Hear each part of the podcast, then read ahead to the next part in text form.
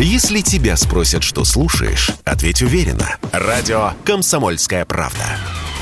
Ведь Радио КП – это эксклюзивы, о которых будет говорить вся страна.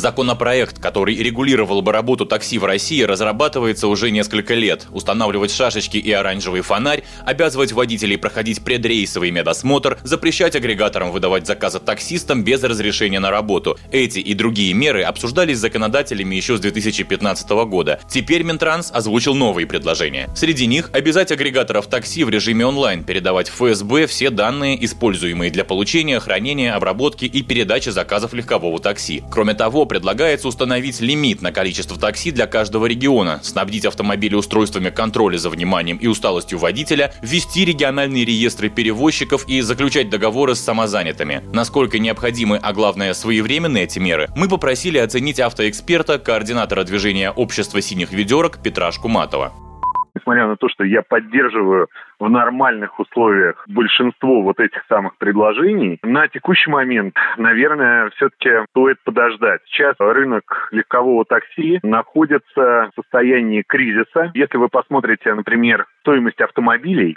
то вы увидите, что она выросла очень значительно. Некоторые автомобили просто банально нельзя купить. А срок эксплуатации автомобиля в такси 2-3 года. Через, ну, наверное, год-полтора мы столкнемся с тем, что э, по всей стране необходимо будет обновлять парк машин. Сразу встанет вопрос, за, за чей счет усиление регулирования. Оно, конечно, приведет увеличению издержек для сферы кого такси. Может так казаться, что спустя год у нас машин, легальных машин а легкового такси попросту может не остаться.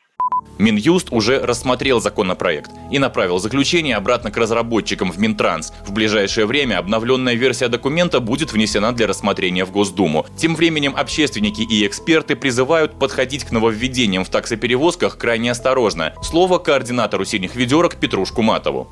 Здесь э, нужно, конечно, подходить очень э, тонко, деликатно. Я бы, конечно, вот эти идеи, которые на самом деле вот в обычных условиях стабильных, в общем-то, абсолютно оправданные, адекватные, я бы все-таки подождал бы. Просто люди будут отказываться от разрешений, будут э, снимать шашки, фонари. Часть машин продолжит в нелегальном режиме оказывать услуги, ну а часть будет просто продана на рынке.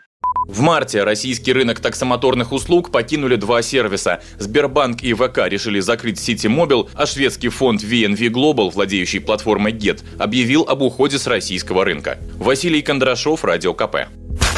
Если тебя спросят, что слушаешь, ответь уверенно. Радио «Комсомольская правда». Ведь Радио КП – это самая топовая информация о потребительском рынке, инвестициях и экономических трендах.